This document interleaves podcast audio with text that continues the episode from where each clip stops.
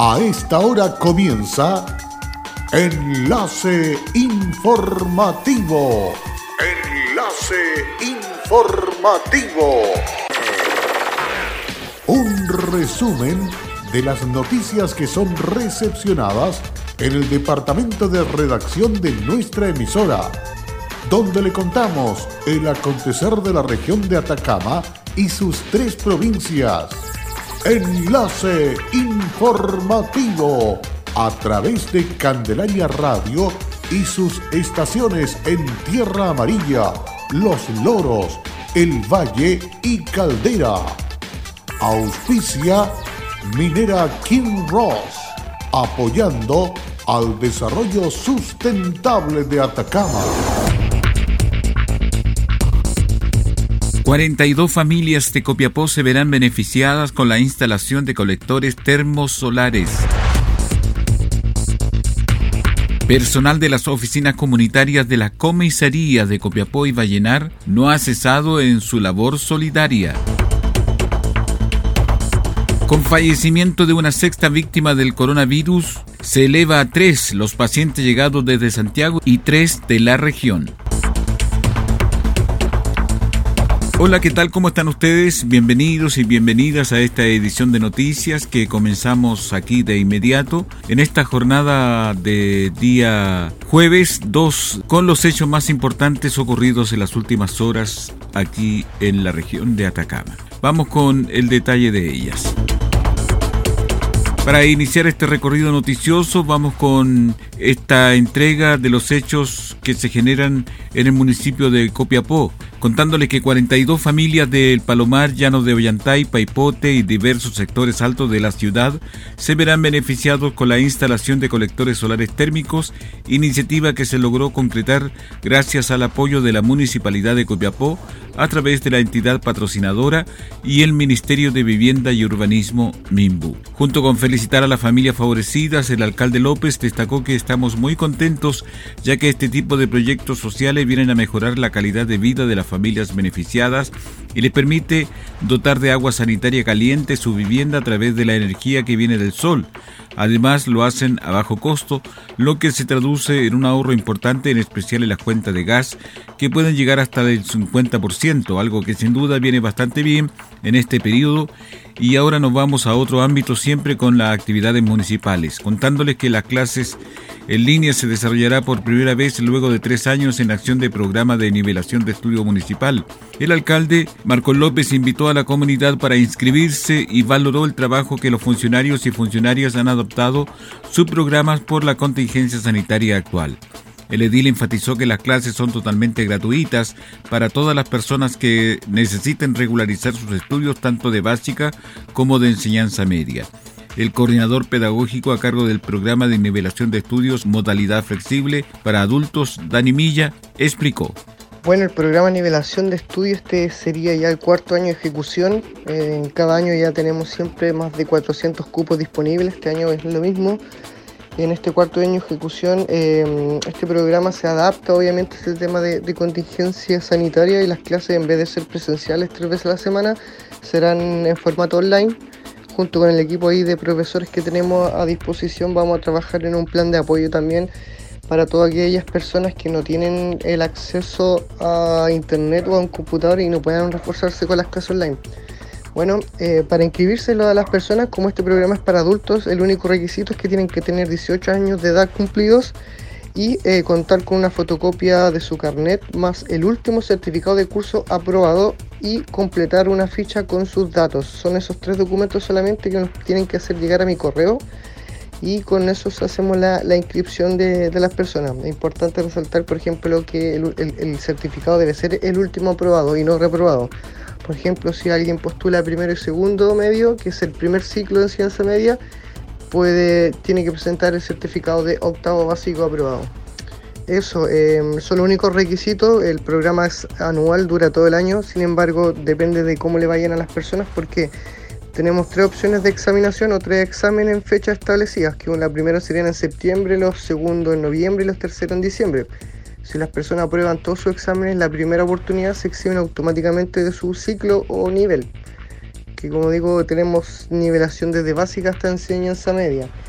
Eso, em, también tenemos la inscripción abierta hasta el 24 de julio y o hasta que se agoten los cupos. Todo depende también cómo va a ir corriendo el tema de los cupos.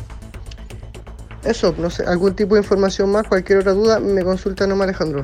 El alcalde informó que los cupos son limitados y se estará inscribiendo hasta el 24 de julio o hasta que se acaben. Para tener mayor información sobre los procesos, formato del programa y paso a seguir, las inscripciones pueden revisarla en la página www.copiapo.cl. Para consultas vía correo pueden escribir a nivelación de estudios municipal gmail.com el único requisito es tener 18 años de edad cumplidos, a lo que se suma una fotocopia de su carnet y el último certificado de curso aprobado.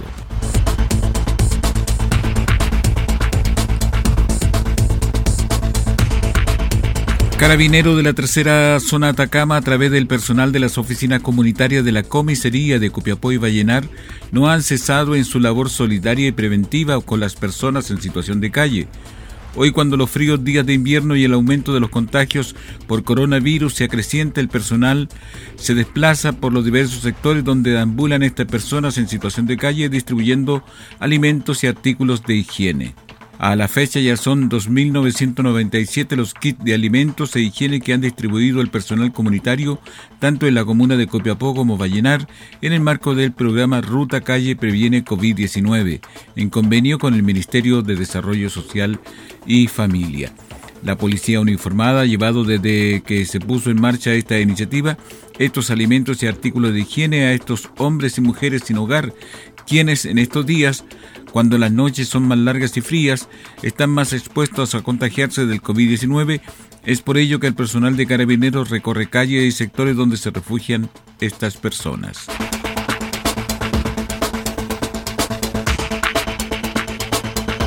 Luego de dos horas con una veintena de gremios de todo el país, el parlamentario e integrante de la Comisión de Obras Públicas, Transporte y Telecomunicaciones se reunió y salió nuevamente en defensa del sector exigiendo la ayuda de inmediato de parte del gobierno.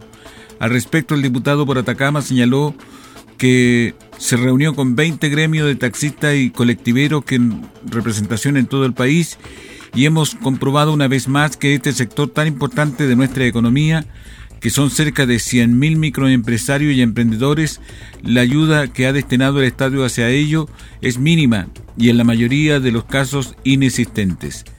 El presidente de la Federación Regionalista Verde Social añadió. La ayuda que ha orientado el Estado hacia ellos, que es uno de los sectores que se quedó en muchos lugares sin ningún ingreso, sobre todo los lugares donde hay cuarentena, y los otros con ingresos muy reducidos. Hoy día los taxistas, los choferes de taxi están pasando hambre. Les está yendo muy mal porque obviamente no hay gente en la calle donde hay cuarentena y donde no hay cuarentena también la actividad está tremendamente reducida. Entonces es muy relevante que esa ayuda les llegue. El gobierno apostó y nos dijo que había apostado al ingreso familiar de emergencia, pero hemos revisado en cada uno de estos más de 20 gremios con lo que he conversado y al que más le llegó fue alrededor de un 10-12% del total de los integrantes del gremio en algunos a muy poquitos, al, 2%, al 3%, de manera que hoy día este sector no ha recibido ayuda del Estado en su globalidad, sino que un sector o un porcentaje demasiado pequeño. Por eso vamos a insistir con el gobierno de que vaya en ayuda de este sector, que no los trate como gente vulnerable, que no los trate como gente que siempre están eh, esperando alguna ayuda del Estado, porque no es así. Son microempresarios del transporte Finalmente, dijo el diputado, el gobierno equivocó el camino pensando que el ingreso familiar de emergencia podría resolver el problema, pero no es así. Por eso le pido formalmente al gobierno reestudie esta situación y como en otras épocas se hizo, vaya en ayuda de este sector que lo necesita. Este es pertinente hacerlo y es urgente. Yo les he defendido antes y lo seguiré haciendo, concluyó el diputado Mulet. Una gran noticia recibió la municipalidad de Freirina con la obtención de la certificación ambiental municipal nivel básico, reconocimiento otorgado por el Ministerio del Medio Ambiente de acuerdo a la gestión ambiental y requisito que se deben cumplir a la hora de postular. El sistema de certificación ambiental municipal es un proceso gradual al que se someten voluntariamente los municipios a lo largo del país, a través de sus oficinas de medio ambiente para incorporar en la gestión municipal la temática ambiental en el desarrollo de tareas de la respectiva entidad pública.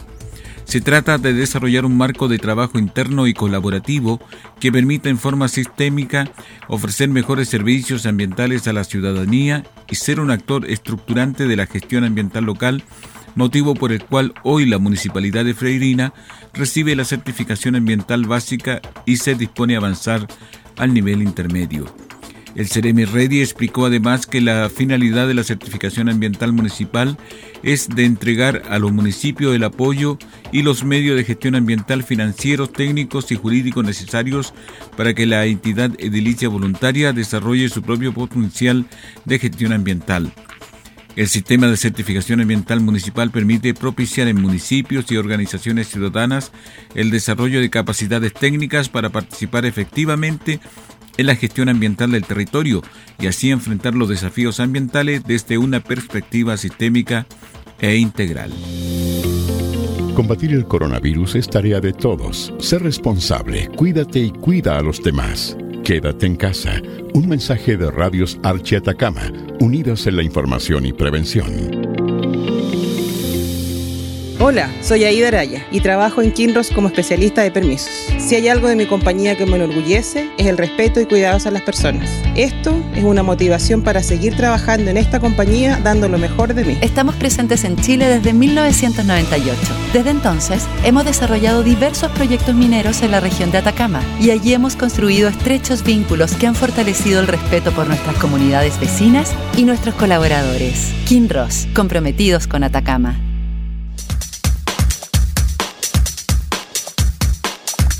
En Candelaria Radio estamos presentando Enlace Informativo, un reporte diario de lo que ocurre en la región de Atacama y sus tres provincias.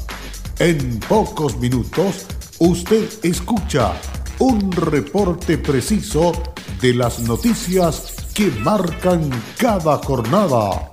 Sigamos en sintonía de Enlace Informativo.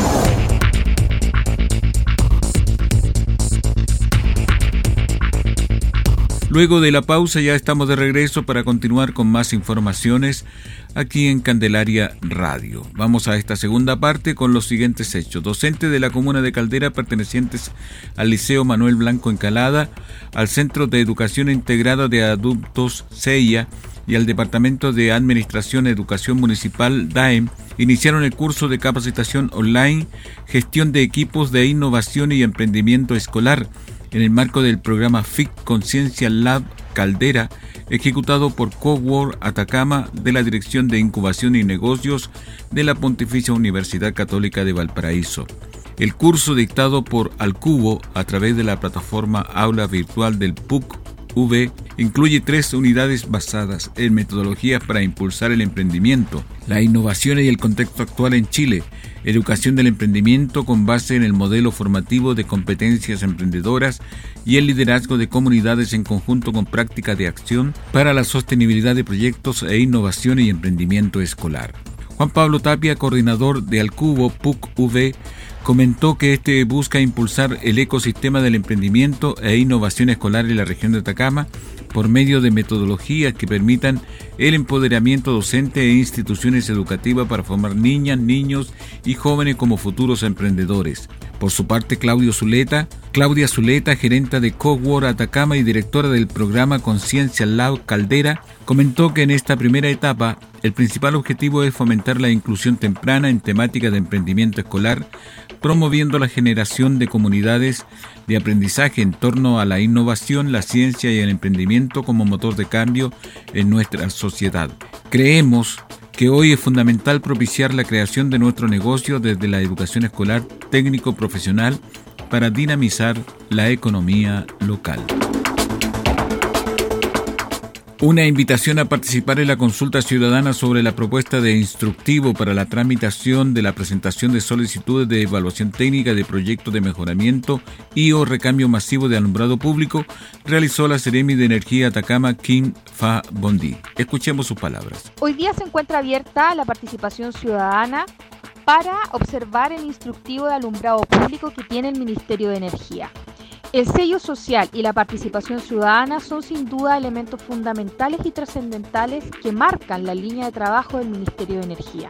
Invitamos a toda la comunidad y todos aquellos que hoy día quieran hacer presente algo en relación al instrumento, que puedan realizarlo ingresando a la página web www.energia.gov.cl, descargar el instructivo y realizar las observaciones que estimen pertinentes. Recuerden, el plazo cierra el 7 de julio. En esta consulta ciudadana podrán participar todas las personas naturales, así como las organizaciones sociales, ONGs, empresas, universidades u otras organizaciones interesadas, enviando sus observaciones y comentarios a través del formulario al correo electrónico alumbrado público mininergia.cl. El plazo de consulta es hasta el 7 de julio a las 23.50 minutos. En el marco del proceso de traspaso de la Administración, Gestión y Coordinación de las Residencias Sanitarias a nivel país, el Ceremi de Salud junto a su equipo recibieron los seis recintos habilitados en nuestra región, cuatro en la comuna de Copiapó, uno en la comuna de Vallenar y uno en la comuna de Caldera. De acuerdo a lo indicado por el CRM de Salud Bastián Hermosilla, señaló, estamos trabajando junto a la Dirección del Servicio de Salud en la continuidad de las operaciones de las residencias sanitarias, para poder hacer los traspasos de los contratos tanto de personal como de servicio anexos, de manera que permitan garantizar a nuestros pacientes la continuidad de los servicios disponibles y con las condiciones necesarias para el cumplimiento de su cuarentena. Más adelante, el director del Servicio de Salud Atacama, Claudio Baeza, se refirió al paciente fallecido en la región en el día de ayer. Informamos el sensible fallecimiento de una persona en el Hospital Provincial del Huasco, de sexo masculino, 68 años. Este paciente era un paciente COVID positivo que había llegado de la región metropolitana, de la comuna de La Granja. Se ingresó el 12 de junio a la unidad de cuidado intensivo del Hospital Provincial del Huasco. En la última semana había presentado un deterioro importante de su condición clínica y el día de hoy, en la mañana, eh, evolucionó con una falla catastrófica respiratoria. Queremos extender nuestras condolencias a su familia y a sus amigos. Y sin duda queremos redoblar el esfuerzo y los llamados para que todos nos cuidemos de esta enfermedad que es grave y que debemos cuidarnos todos. Cabe indicar que este es el tercer paciente fallecido con residencia de origen fuera de la región de Atacama. Los otros tres pacientes fallecidos registran residencia en nuestra región. Finalmente, se refirió a la situación de hospitalización COVID en la región. Tenemos hospitalizados el día de hoy 34 pacientes, 9 que están en camas básicas eh, en los hospitales de nuestra red, 9 que están en la unidad de cuidados especiales en el Hospital Regional de Copiapó, 3 que se encuentran en la unidad de tratamiento intermedio y 13 que se encuentran al día de hoy hospitalizados en la unidad de cuidados intensivos. Con esta situación, el sistema o red de salud de Atacama enfrenta la pandemia por coronavirus. Solo reiterar lavarse las manos lo más frecuente el distanciamiento social y el uso de mascarilla. Así estamos dando término a este resumen de noticias aquí en Candelaria Radio. Agradecemos vuestra sintonía. Estas y otras informaciones usted las encuentra en nuestra página web www.fmcandelaria.cl. Por nuestra parte, muchas gracias y hasta pronto. Cerramos la presente edición de Enlace Informativo, un programa de informaciones recepcionadas por el Departamento de Redacción de nuestra emisora. Enlace Informativo por Candelaria Radio. Es presentado por Minera King Ross, aportando al desarrollo sustentable de Atacama.